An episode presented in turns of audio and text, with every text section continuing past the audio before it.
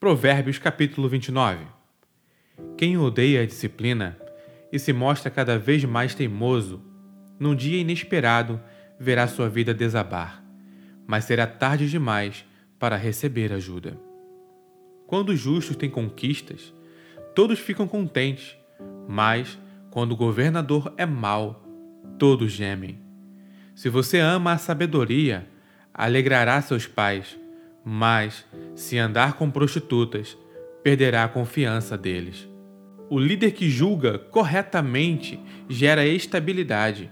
O líder aproveitador deixa um rastro de devastação. O vizinho bajulador está tramando. Cuidado, ele está planejando tirar vantagem de você. Os perversos caem na própria armadilha. Os justos fogem e felizes escapam para o outro lado. Os de coração bondoso compreendem o que é ser pobre. O cruel não faz a menor ideia.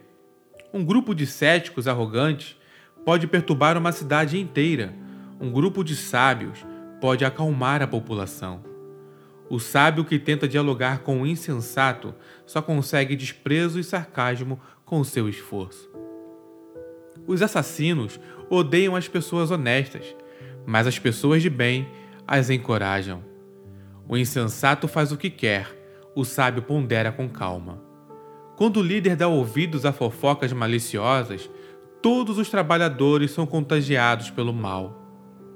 Os pobres e seus ofensores têm pelo menos uma coisa em comum: ambos podem ver. Poder enxergar é um presente do eterno.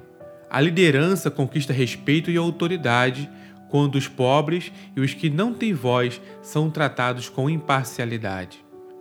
A disciplina sábia transmite sabedoria.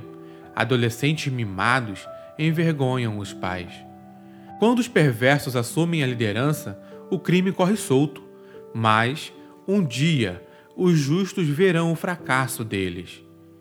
Discipline seus filhos e viverá feliz. Eles darão a você alegria desmedida. Quando as pessoas não conseguem ver o que Deus está fazendo, elas tropeçam em si mesmas mas quando atentam para o que ele revela, são as mais abençoadas. É preciso mais que conversa para manter os trabalhadores na linha.